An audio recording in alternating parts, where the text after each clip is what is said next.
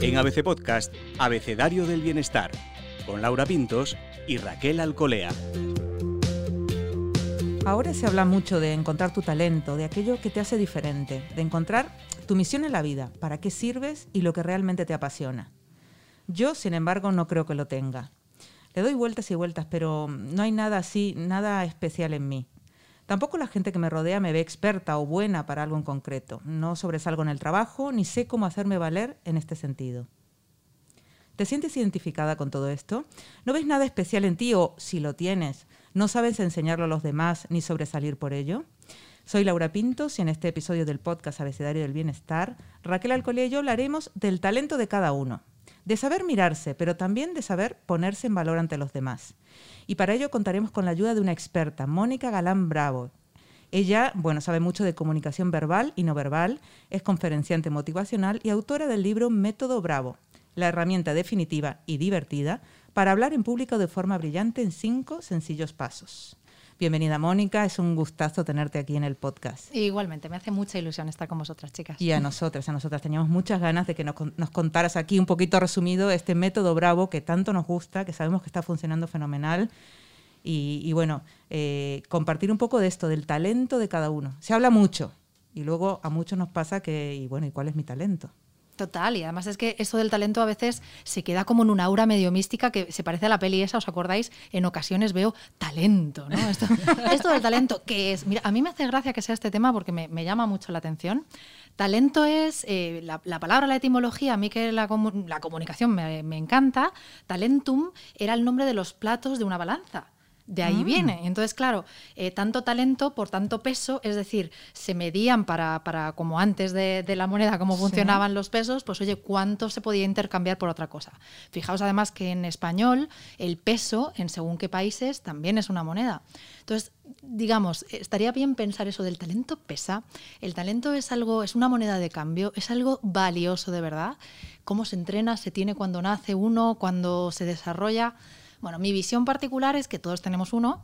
El tema es averiguar para qué y luego saber si ese talento además pues, se puede convertir en tu modo de vida. Yo desde aquí le mando un beso así muy arriba hacia el cielo a mi abuela porque me decía, hija mía, ese piquito te tiene que valer para ganar dinero.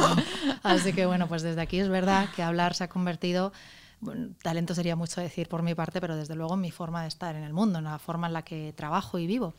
Y eso es lo que yo pienso que tiene la gente, ¿no? Que cada uno tenemos un talento, es encontrar cuál y ojalá ponerlo a trabajar a nuestro favor y al favor de la sociedad. Qué interesante, Mónica, porque cuando uno, eh, como planteaba Laura al principio, ¿cuál es mi talento? ¿Por dónde se empieza a tratar de estudiarse a sí mismo para decir en qué soy yo bueno? ¿Cómo me miro? ¿Cómo hago? ¿Qué es lo que intento averiguar de mi interior? Pues es que yo ahí en realidad puedo volver esta pregunta hacia vosotras y honraros, eh, que se habla mucho en ABC Bienestar de coaching, de desarrollo, de mentorías, de talento, de... Es que ¿sabes qué pasa? Que cómo no nos vamos a interesar en el desarrollo personal y en el coaching, atrevernos a hacernos preguntas, cuando en realidad hemos invertido más tiempo en el, como yo digo, en el viaje de fin de novios, esto que te casas, ¿no? De lo de la luna de miel o unas vacaciones, inviertes más tiempo preguntándote, Cari, ¿nos estamos a la playa o a la montaña? En preguntarte, oye, ¿a mí qué me gusta? Eh, ¿Que se me da bien? ¿Qué cosas hay y cuánto le podría yo sacar partido a esto? ¿no? Esta cosa del Ikigai que seguro que habéis visto, que es esa fórmula ¿no? que parece una roseta, un, un, una flor hermosa de entre tu pasión, eso por lo que te pagarían, eso que estarías, para, para simplificarlo y quien nos oiga, ¿qué harías tú gratis? Y yo, chicas, gratis me subiría y me he subido a muchos escenarios a contar mi visión de la comunicación, de lo que había antes del método Bravo. Y ya cuando además, pues oye, reconocen tu trabajo y te lo pagan, pues fantasía, os podéis imaginar. Así que volviendo a tu pregunta es, oye, ¿nos hemos hecho las preguntas adecuadas para saber qué me gusta, qué me pone los pelos de punta? Porque hay un termómetro en la piel súper importante. ¿Se te ponen los pelos de punta o no? ¿Haciendo qué cosas? ¿Se pasa la hora volando? Haciendo qué cosas.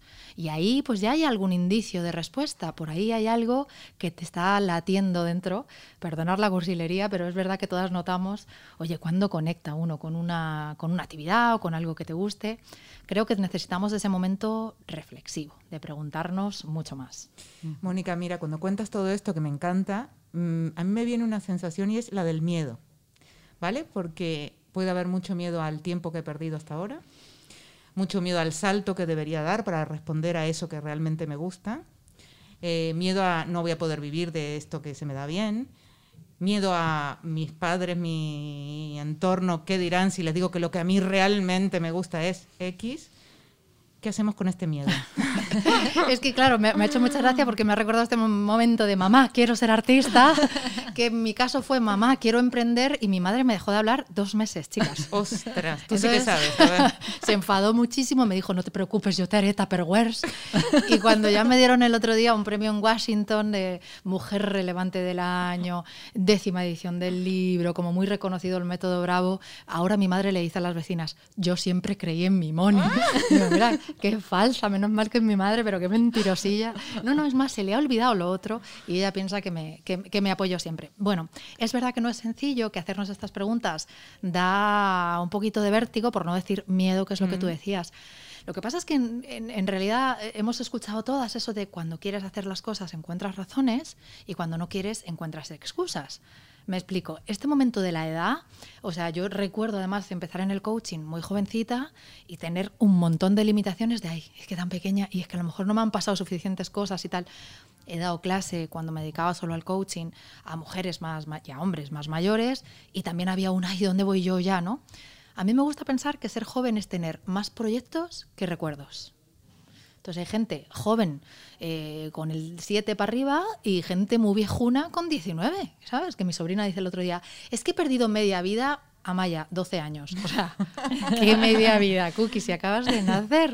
Entonces, bueno, yo creo que ahí hay, eh, lo que hay es muchas, mucha eh, ignorancia a veces al respecto de, oye, ¿qué, ¿qué, puedo hacer? ¿Cómo puedo combinar un trabajo alimenticio? Pues que se entienda esto, ¿no? Un trabajo que me vaya dando de comer con eso que me va gustando. Pero bueno, la suerte ahora es que no es tan extraño encontrar a alguien que va contando sus historias, ¿no? Ahí estamos en Instagram o, mm. en este medio contando eso que era mi sueño hoy. Además, me da de comer. Oye, y ahora vamos a ese paso, porque dices, venga, me he explorado y ahora yo ya sé que se me da bien tal cosa, que me vibra cada vez que hago esto. Y bueno, ¿cómo hago para que eso pueda ser un medio de vida, ¿no? Como tú dices, dices, oye, si además te pagan, pues casi mejor. ¿Cómo hago para lograrlo? Sobre todo contándolo, que yo creo que por eso es que estoy tan feliz de que me hayáis llamado hoy para, para este programa, que la temática me gusta, quizás que arrimo el, el, asco a mi sardina, pero, pero claro, ahora por fin yo creo que si lo tenemos un pelín más fácil, que en otras cosas no, ¿no? Yo pienso en los, el piso que compraron mis padres y pienso bien comprar un piso y digo, ay Dios mío, pues te tiemblan las piernecillas. Pero sí hay otras cosas en comparación y es que más rápido puedo contarle a más gente lo que yo hago. En mi caso, evidentemente, la comunicación. ¿Dónde? Pues eh, en las redes sociales, contando eh, con una mini web que, casi a veces para dummies, ¿no? Como se suele decir, pues te puedes crear tu pequeño eh, escaparate con un precio módico para, para, contar por ahí fuera qué es lo que estás haciendo. Yo creo que en ese, a ese respecto de la comunicación lo tenemos un pelín más fácil. Imagínate además pues si un medio como vosotras, chicas, se hace eco de alguien que está haciendo, pues en, mi caso, una profe de discursos, que antes sonaba algo rarísimo. y yo me acuerdo que, que era como, ¿sabéis? Como la gente que tenga entrenador, que no lo contaba, no lo contaba, para decir, ay, estoy así de estupenda porque sí. Y ahora alguien lo cuenta con orgullo, oye, pues yo me entreno y tal. Pues a mí con los discursos me ha pasado lo mismo. De que nadie se entere, eh, cláusula de confidencialidad las he firmado, ¿eh? Con miedo, que parece que te decían, me voy a quedar con tu primogénito si cuentas esto, o sea, drama. Y, y sin embargo, hace tres, cuatro años me sentaron en Radio Televisión Española, no, esta es mi coach de discursos contre, ¿no? Entonces, yo creo que, que, sí es un buen momento para contar, oye, esta es mi pasión, me gusta la orfebrería, el maquillaje o, en mi caso los discursos. Creo que, que, lo tenemos un pelín más fácil. No digo de vivir de ello, que requiere muchas cosas, desde luego, pero por lo menos poderlo contar. Este es mi sueño y, y quiero contárselo al mundo. Y hablando de otra emoción que, que, está aquí sobrevolando, un poco de vergüenza da o de reparo decir, pues te voy a contar lo buena que soy en esto, ¿no? Tenemos, hay como una mal visto también venderse. Eh, no quiero hablar de que sea especialmente negativo en las mujeres, pero, pero sí, pero sí. Entonces, una mujer así que te dice, pues mira, yo a mí se me da fenomenal tal, a veces cae regulín, ¿no? O creemos que sienta mal. ¿Cómo vencer eso? Eh, Es que es una pregunta buenísima. La mitad de, Bravo, chicas, que es la A, evidentemente, la A es autoridad. Y haciendo muy corta la historia, porque no estamos hablando de la técnica discursiva Bravo, tiene un puntito que cuando yo lo cuento en grandes compañías, eh, lo primero que me dicen si es el momento de la A, presentarse y contar, oye, pues yo como experta enfermera en, yo como eh, directora de, o yo como una enamorada de X temática, te juro que lo primero que me dicen es, voy a sonar prepotente. Digo, pero bueno, Dios mío, sí, Sí, sí, sí. ¿Qué, qué pasa ahí? Y luego tú has sacado un tema que es un temazo, podemos abrir ese melón ya y metemos así. Al ataque. taca, es un taca. temazo, sí. Es un temazo porque em, yo recuerdo de las primeras veces que hacía coaching de oratoria en un banco y, y me acuerdo que una de las directivas me decía, mira Mónica, a veces me llegan currículum gemelos, gemelos en cuanto a mismas formaciones, más o menos mismos años, mismos sitios, mismos idiomas. Y, y hay un punto en el que ellos, o ellos me piden 20-30% más, o ellas me piden 20-30% menos. Estoy hablando de el momento eh, que voy a cobrar por, mis, por mi trabajo. Entonces yo ahí creo, hoy que fíjate que no, que, que todos los días tenemos que ser conscientes de, este, de esta igualdad que sentimos y que debemos eh, trabajar todavía de hombres y mujeres, que también nos toca ponernos en valor a nosotras. ¿Cómo, no nos, cómo van a valorar nuestro talento cuando somos, eh, pues, pues mira, yo, yo no creo que yo hablara a una amiga que me hablara como yo me hablaba a mí al principio de mi carrera, de, ay, no, es que mal te ha salido esto. Yo creo que habría cortado la amistad con esa chica y la tenía yo dentro de mí. Entonces, creo que nos toca entender que, a mí me gusta resumirlo en un mantra, nadie más que yo, nadie menos que yo. Y en ese mantra, pues mira, ni pasarnos de frenada y de hacer sentir a alguien mal porque no lo sepa, lo que sea que estamos hablando, eso yo lo cuento mucho en Bravo, ponerlo fácil en cuanto agradable, a poner, yo poner ejemplos, hacerlo cercano, pero no hacerle sentir mal a nadie que, quizá lo desconozca, ¿no? O sea, la idea es no estar ni por encima ni por abajo, pero desde luego no deslegitimarnos nosotras mismas, sino pues flaco favor, imaginaos, ya bastantes duras son las cosas por ahí fuera para tirarnos por tierra. Creo que el momento de autoridad y de asumir quiénes somos pasa por una mirada interna otra vez, que lo estábamos diciendo con el talento, de oye, entender que igual que me tiro a los pies de los caballos de lo que no hago bien, voy a honrar lo que sí hago bien y contárselo al mundo, ¿por qué no? Eso es. Y a la hora de proyectar, de contárselo al mundo, llega la hora de, eh, como decíamos, saber venderse y cómo mostramos a los demás todo eso que, que tenemos dentro. Tú además eres experta eh, no solo en hablar en público, sino que nos ayudas a conectar con los demás. Señales que, que nos puedas dar para conectar con los otros. ¿Cómo lo hacemos? Pero desde lo, ver- desde lo no verbal desde, o... lo, desde todo, hay un, Venga, un, un compendio venga, ahí. Eso es, esa parte de lo verbal y lo no verbal. Sí. Hombre, la parte verbal, fíjate, si, si decimos que para hablar bien en público hace falta pensar bien en privado, una de las claves es, vale, yo le tengo que contar al mundo que este es mi talento y si encima estoy viviendo de ello, pues ya es que miel sobre hojuelas, tendré que poder decir esto es mi día a día. Entonces, en lo verbal, pensar la forma más sencilla y más adecuada en función de quién lo está escuchando. O sea, ¿cómo se lo pongo fácil? Un ejemplo muy tontorrón, por ejemplo, em, yo podría decir que LinkedIn, que lo conocemos todos, así lo llamamos en español, LinkedIn no dice nadie, ¿verdad? El LinkedIn es el Facebook de los negocios. Y ya lo entiende todo el mundo, porque quizá LinkedIn, estoy jugando con una audiencia que pudiera no saber qué es LinkedIn. Vayamos a, yo qué sé, 14 años, me lo invento si me tocara dar una charla en un instituto. Me estoy inventando el contexto.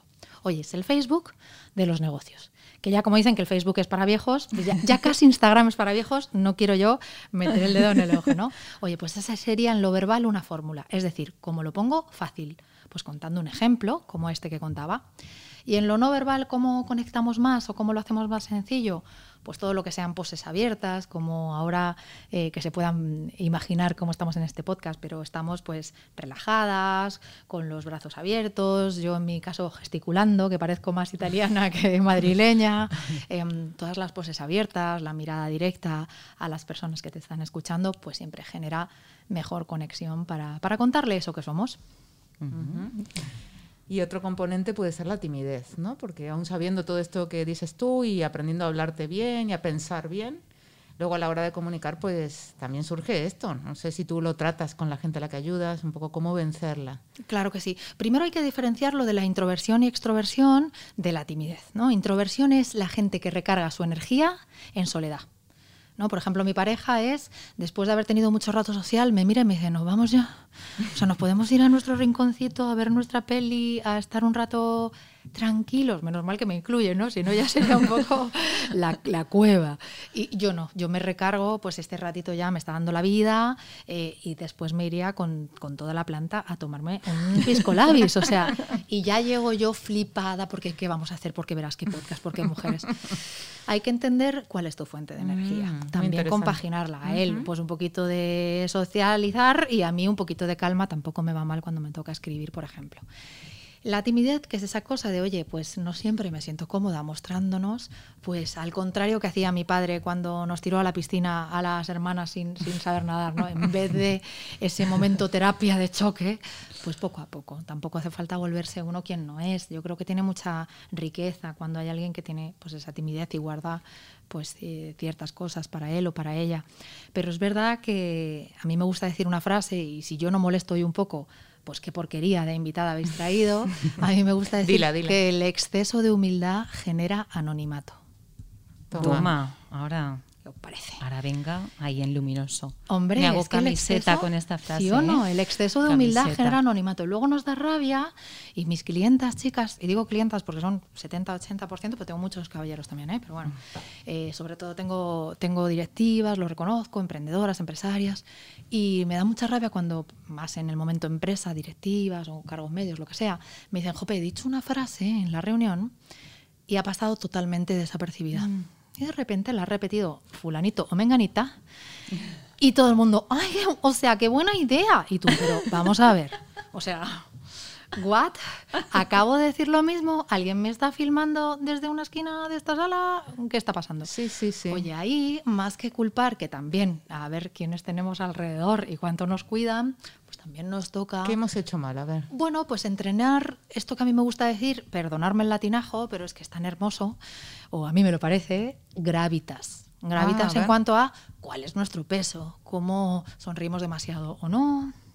Eh, ¿Cuánto, tono, ¿cuánto nos hemos hablado? Claro, ¿cuál es? Lo estamos diciendo con todas las frases hacia arriba y todo lo acabamos para arriba y agudo.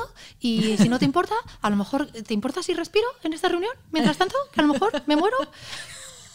Eh, Perdonadme, chicas. Es el no, no, eres genial, eres genial. Venga, sigue, verdad, es, que hay que tener, hay que tener cuidado, ¿no? De, tampoco todas las frases, sentencias hacia abajo y acabar diciendo, os dejo vivir, qué guay soy, ¿no? No. Bueno, pero intentar ponernos, mira, antes lo decíamos, ¿no? Poniéndonos nosotras, en, dándonos nuestro espacio. Si no nos lo damos nosotras, ¿cuántas veces luego lo vemos de afuera?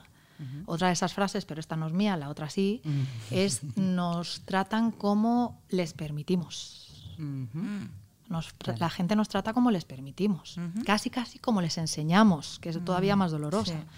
Yo me acuerdo la primera vez que me gritó una persona que tengo más o menos cerca, no mucho, ¿eh? Se puso un poco nerviosa y bla, bla, bla, bla. Y lo frené todo, le dije, jo, así no.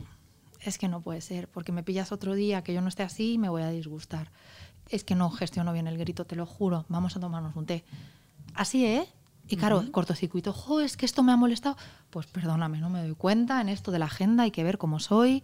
Ya, pero fíjate, yo te entiendo y me ha dicho mil cosas y me ha regañado con la agenda mil veces, pero no me lo ha vuelto a decir así. O sea, amor puro.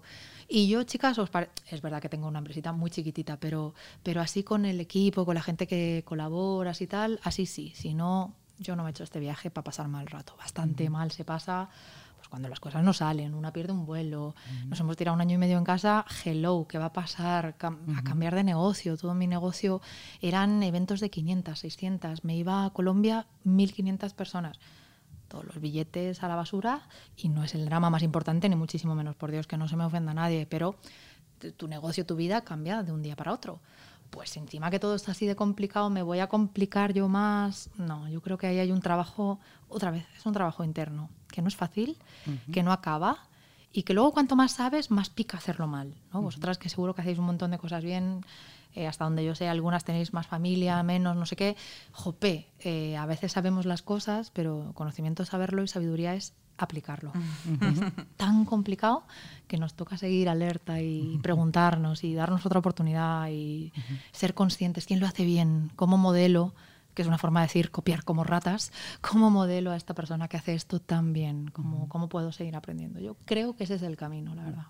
¿Qué capacidad tiene Mónica para conectar? Ojalá pudieran verla ahora mismo eh, todas las personas. que haber grabado, sí, porque estamos aquí las dos subyugadas. Estamos diciendo, sí, capacidad para conectar.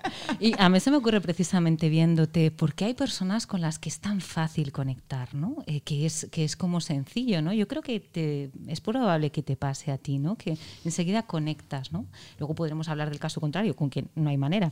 Pero eh, ¿Qué es lo que hace que, todos escuchemos a Mónica y, anda, fíjate, mira? Bueno, qué ilusión me hace. Primero, me está dando pudor. Yo creo que la única, el único secreto ahí es verdaderamente que me gusta la gente genuinamente y genuina gente. Es decir, a mí cuando me dicen, venga, ese truco para hablar bien, digo, te toca escuchar bien. Escuchar bien al otro, cuando le vas a dar paso, eh, yo reconozco que me gusta un montón hablar, entonces no lo hemos grabado, señoras y señores, porque pienso volver, o sea, amenazo con regresar. Pero es que me gusta de verdad el de enfrente, me gustan las preguntas, me gusta pensar que haya alguien que está pasando un rato regu y se ha reído un rato oyendo reír esa risa tan bonita. Ah, es, que, es que hemos pasado un rato todos y todas mm. complicadito. Mm. Aquí mi amiga, mi confina amiga, que hemos sido amigas en el confinamiento, lo sabe. Entonces, a mí me interesa la gente de verdad y me fascina. Claro que tengo días complicados, claro que hay días que no lo ves todo de color de rosa, ni mucho menos, pero me interesa la gente, me gusta escuchar. Y entonces yo creo que ahí se tiene que notar cuando te toca hablar después de haber escuchado creo que hay un poquito más de riqueza, porque os podéis imaginar, pues he estudiado en la pública, mi padre era carpintero, mi madre costurera, eh, para una tía de barrio como yo, acabar en Harvard dando clase es un decalaje muy grande y yo creo que la, magia ahí ha sido uno que he leído como si me fueran a matar, si lo fueran a prohibir, eh, que he estudiado mucho lo que he podido em, y lo que no me lo he inventado para estudiarlo. O sea, yo creo que para Método Bravo, si no me leí 5.000 discursos, chicas, no me leí ninguno. Mm, estamos hablando de mucha locura. Las que han visto mi librería dan fe de mi trastorno obsesivo compulsivo por los colores. Tengo una librería por colores y luego me obsesioné con el discurso político, el discurso de empresa y se me ocurrió esta, esta línea discursiva de Bravo. Y tengo gente que le ha hecho ese discurso a la reina Leticia o gente que, famosa que ha hecho ese discurso en un pregón o gente que se presenta su negocio de cupcakes, magdalenas de toda la vida de Dios, con Bravo. Entonces tengo un orgullo porque lo que he tratado de hacer es fácil, lo que para otras personas que no tienen el control de la comunicación que tenéis vosotras, pues eh, se les antojaba imposible. Y mm. eso me gusta de verdad, pensar que, que, la gente lo, lo, goza, ¿no? Y me escriben, he hablado en la boda de mi prima Juani con tu libro Método Bravo. Y chica, yo tan contenta, tan contenta. Mira que de todo lo que cuentas y de esa reacción que comentas de alguien de tu, de tu entorno cuando te habla como no quieres, ¿no? Y reconduces. Me da la sensación de que también dominas esto de, aún con lo espontánea que eres, de parar un segundo y, y modular esa respuesta, ¿no? Que no sea una reacción, sino una respuesta. Qué bonito.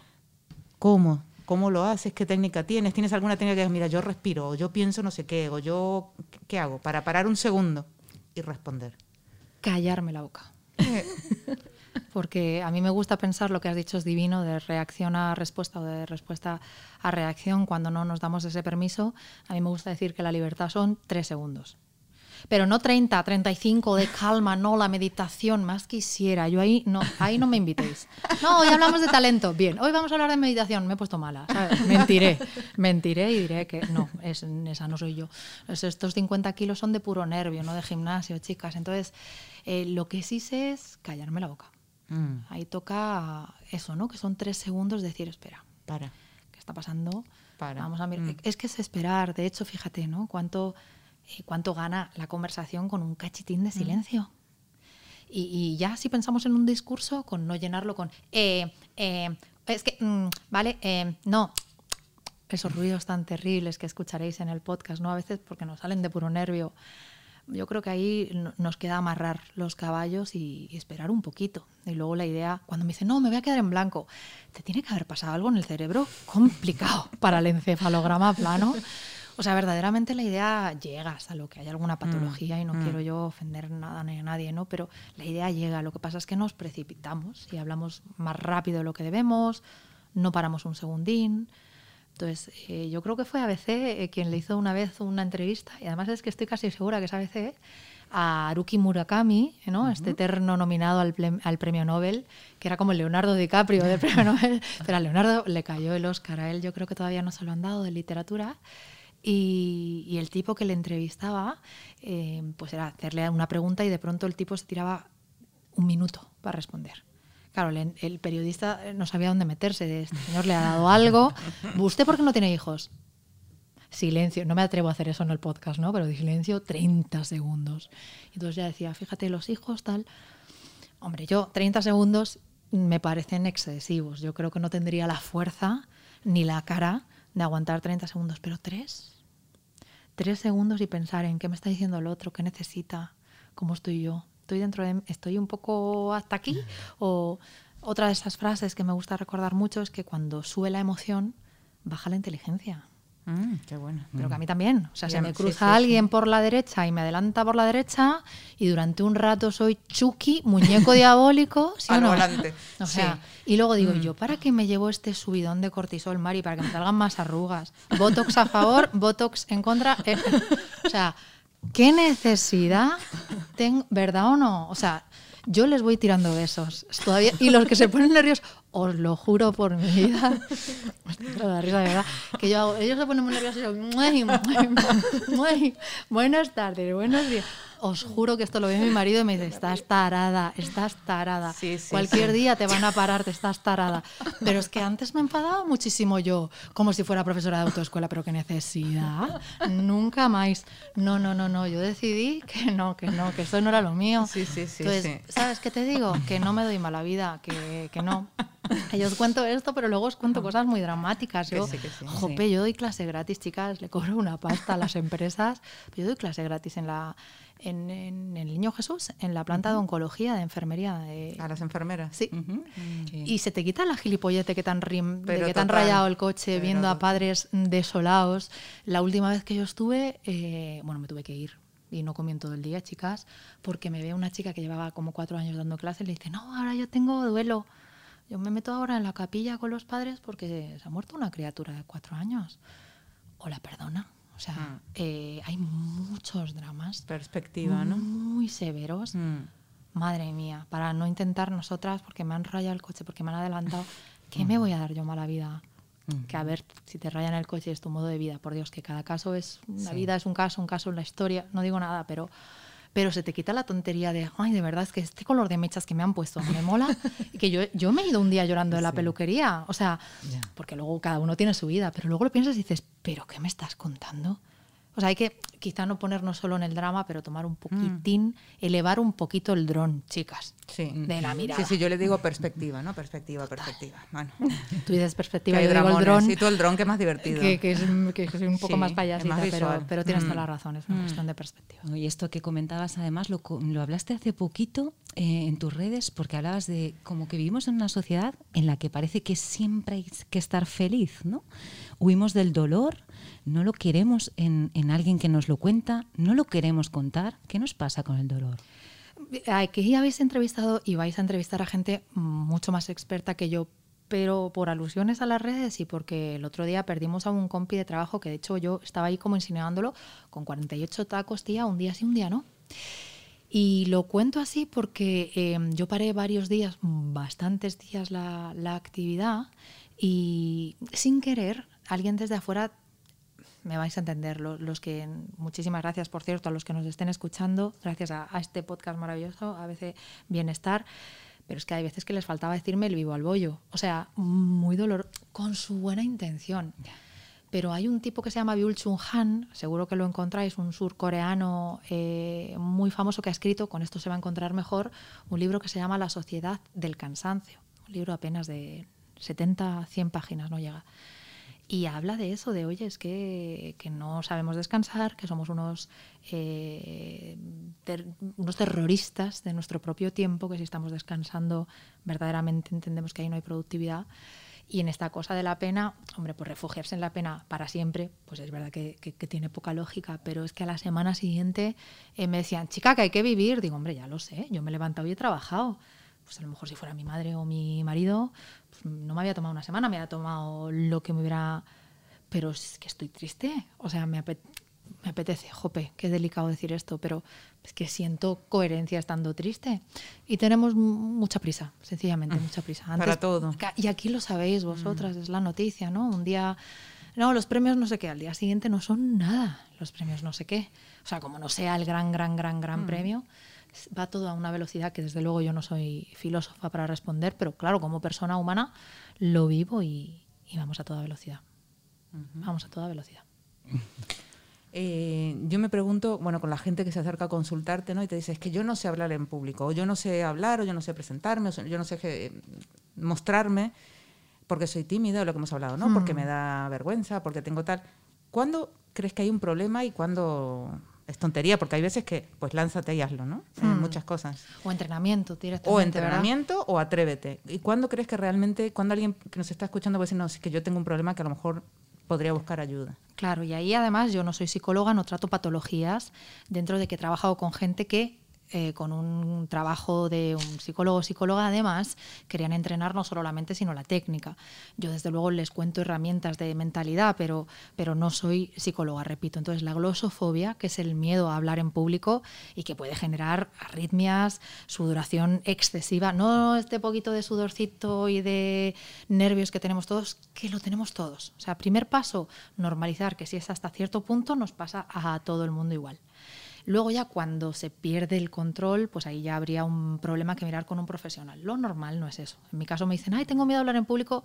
Lo que tienen es poca costumbre y más nervios de los necesarios y eso sí se puede trabajar, pues como imagino yo, incluso a vosotras que sois espectaculares, el primer día de estar frente al micro pues no será igual que este día, que estamos aquí riendo, cómodas. O sea, también hay una cuestión de entrenamiento. Y sabiendo que se puede entrenar, eh, por ejemplo, a mí me funciona Bravo, pero, pero podría hablar de Aristóteles, introducción, nudo y desenlace. O sea, sabiendo lo que quiero contar y haciéndolo cachitos, siempre es mucho más sencillo. ¿no? Lo normal no es ese miedo de pavor de desmayarse. He tenido algún cliente. Lo normal es, ahí no me atrevo, me voy a poner muy nervioso, se me va a olvidar. Esto es mucho más normal. Y en mi profesión, chicas, hay algo que me, que me está gustando mucho y es que antes se acercaba más este perfil de, oye, no puedo, ayúdame, sigo teniendo algún De cuyo nombre no puedo acordarme, eh, encantada, os podéis imaginar, para mí esa transformación es casi como un programa de tele, ¿no? Y ahora mm. aparecerá, ¿no? Es un reality. Lluvia de estrellas, ¿no? Eso es fabuloso, pero ¿sabéis qué me pasa y todavía me mola más? Mirad, igual que cuando alguien va a comprar ropa deportiva, a mí yo voy a comprarme algo y voy al sitio más barato, seguro. O sea, porque me da igual, porque voy a salir entre una y ninguna vez a correr y a mí no me preguntan si soy pronadora o supinadora. Cuando corres cuatro veces al mes, les da igual. Dice, ah, que te quieren mover, vale, saldrás cuando hay buen tiempo. Pero la gente que corre todos los días, o cuando yo doy clase en el Comité Olímpico Español, deportistas de élite, tienen que saber qué ropa es la mejor, cuál es su mejor zapatilla, en función cada uno lo que necesite cada una, ¿no? Pues esto igual. A mí mi gran eh, sueño cumplido, y os lo digo con, con o sea, gozándome este momento, es que me llama gente que ya es buena pero conferencistas que conocéis y algunas han pasado por aquí y me dicen, no, no, ahora es que tengo mi charla TED, quiero ser más emotiva como tú, Mónica, en este punto, o quiero ser graciosa en esto como tú en esto.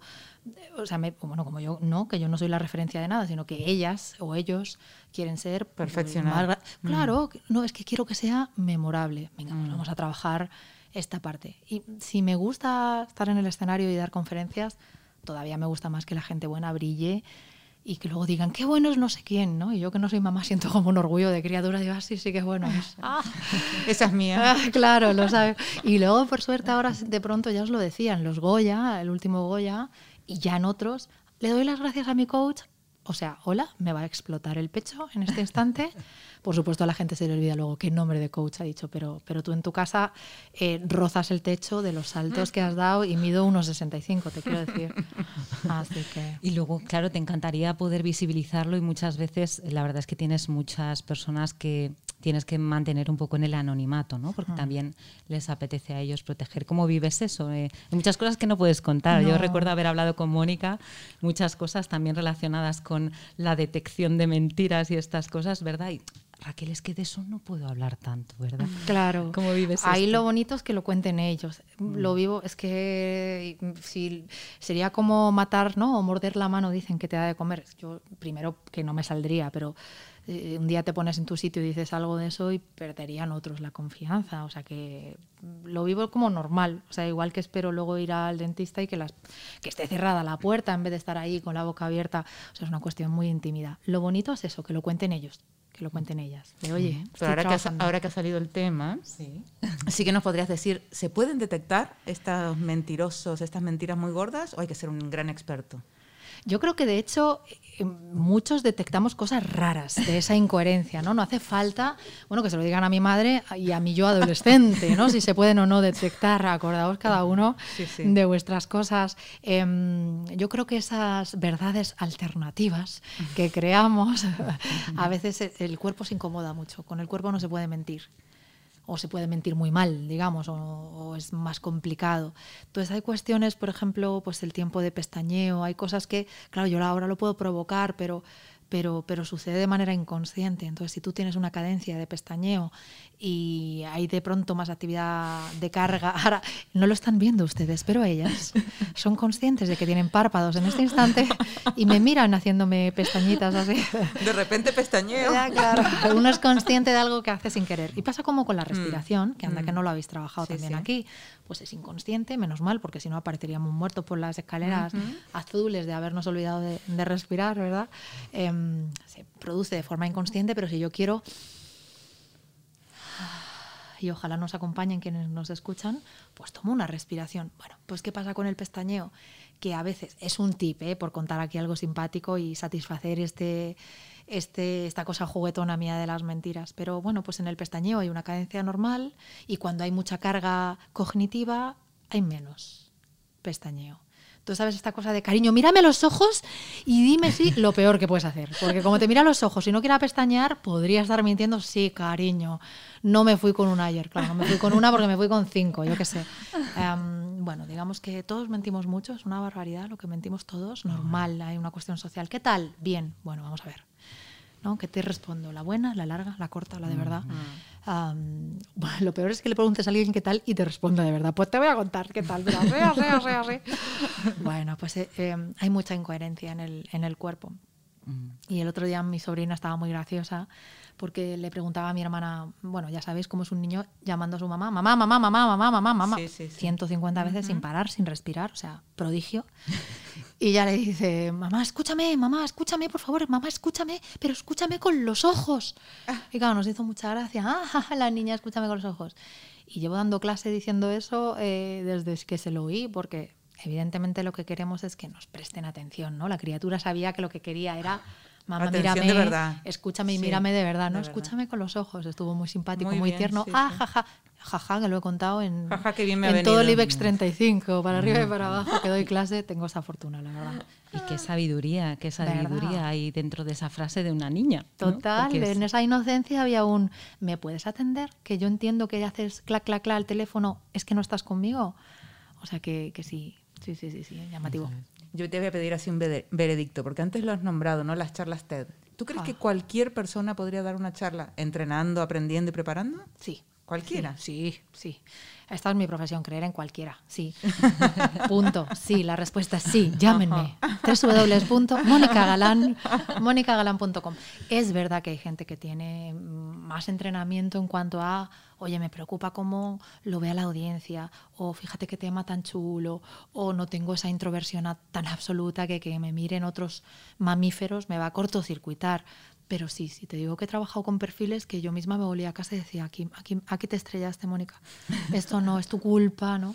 Y, y no me ha pasado nadie que no, que no hubiera un cambio. Evidentemente, pues no es lo mismo, pues igual que si fuera una entrenadora deportiva, que no es mi caso, ¿no? Pues no es lo mismo alguien que tiene muy buena genética, que hace todo lo que se le dice, Sí. a gente que no lo hace y encima no le acompaña la genética, el estrés, no sé qué, pues digo yo que los resultados, y somos muy resultistas, pues no son los mismos. Pero sí, yo os prometo que han pasado cosas que me las guardo para mí de jope. O sea, qué cambio, qué cambio, sí. Creo en todo el mundo en eso.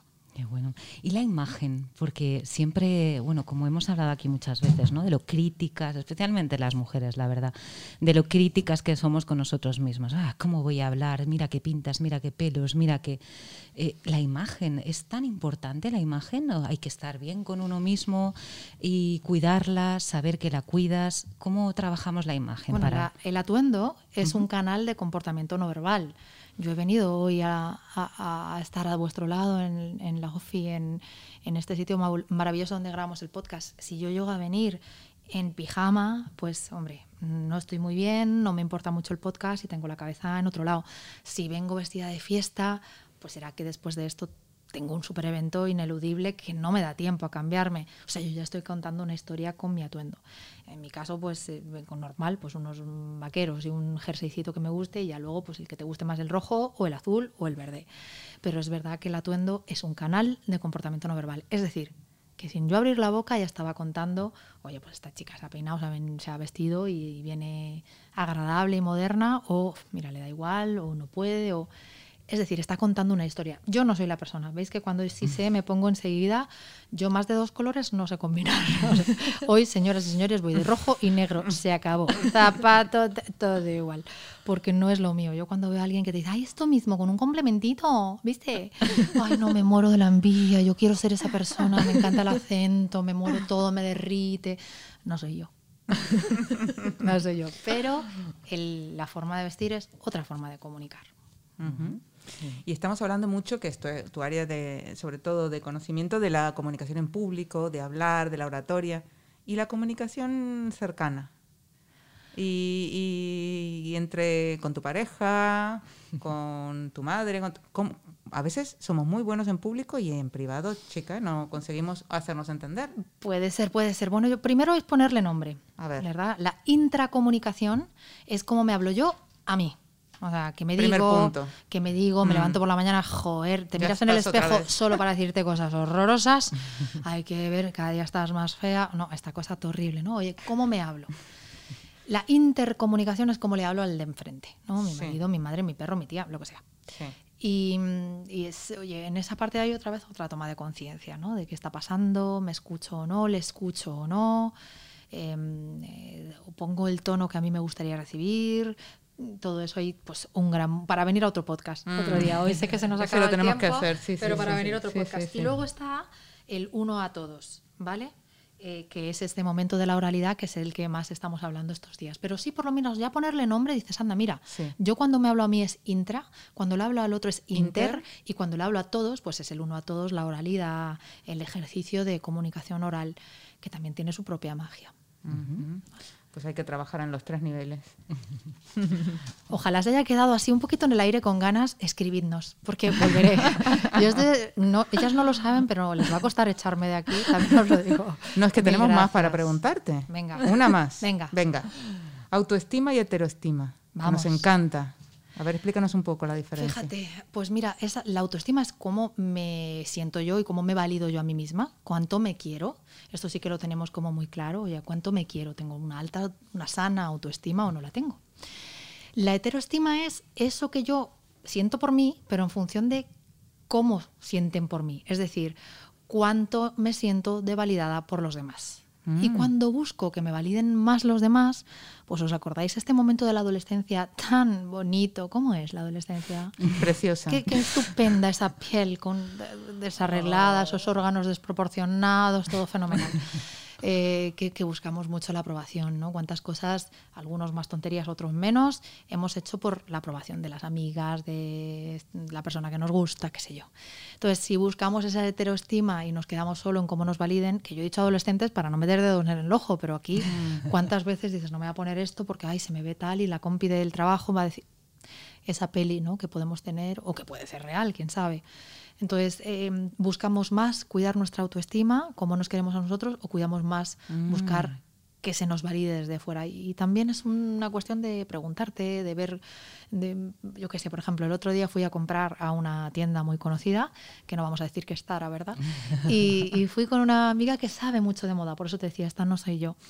Y unas cosas que me recomendaron, ay, qué bien te va esto, qué bonitos los rojos para ti. Y luego otra cosa de, ay, que esto, qué, qué de señora es, no me gusta, qué de señora, como si eso fuera. Pues si ya me dicen señoras en el patio del colegio debajo de mi casa, yo soy una señora, ¿qué pasa? Y, y yo me di cuenta llevándome la chaqueta que están calentitas, chicas, como concepto. Es bonita, no, es calentita. Es un concepto importante en invierno, no te preocupes. Entonces eh, pensé, en otro momento no me la habría llevado, Mm. porque encima era cara. Mm. Es bonita en según qué puntito. En otro momento no me la habría llevado, porque no me quiero, no me quería yo tanto. Es que ahora me caigo mejor. Porque tenía justo lo que necesitaba. Pues era suavecita, ¿eh? concepto pelo, seguro que lo entendéis. Pelito así de este de suavecito, tal. Chaqueta con cuello, pelo, cara calentita. Es mía.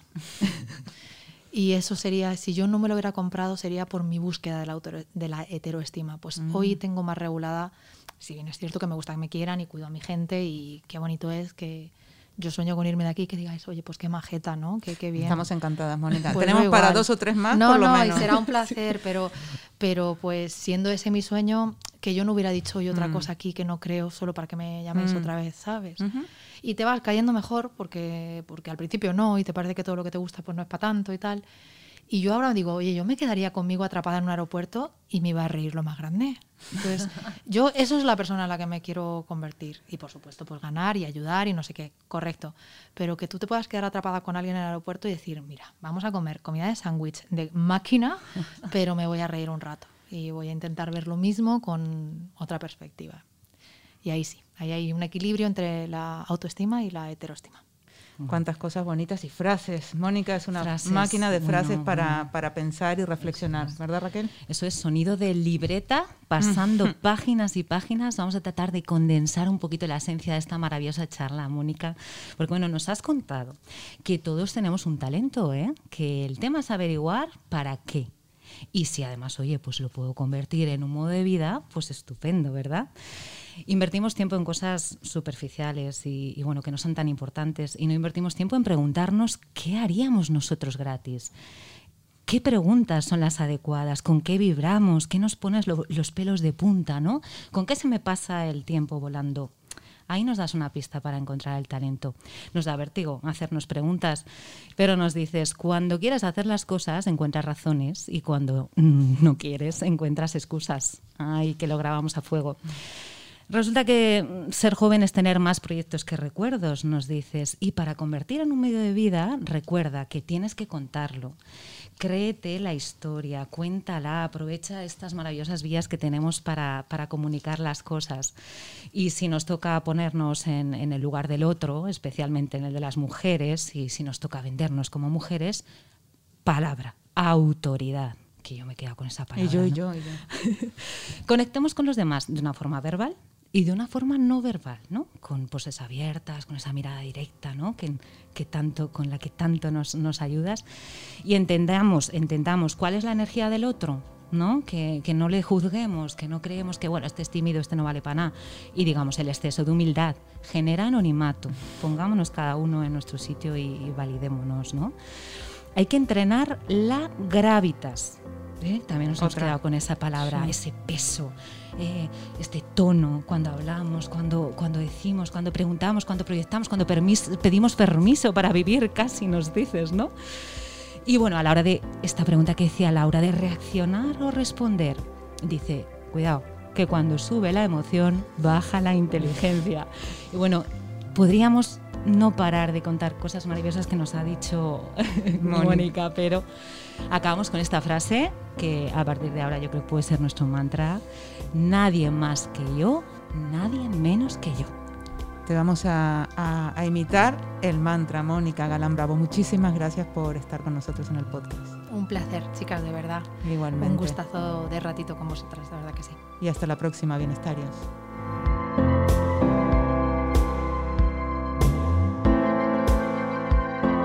Puedes escuchar todos los episodios del Abecedario del Bienestar en abc.es, iBox, Wanda, Spotify, Apple Podcast y Google Podcast. Y no te olvides de seguirnos en las redes sociales. ABC-Bienestar.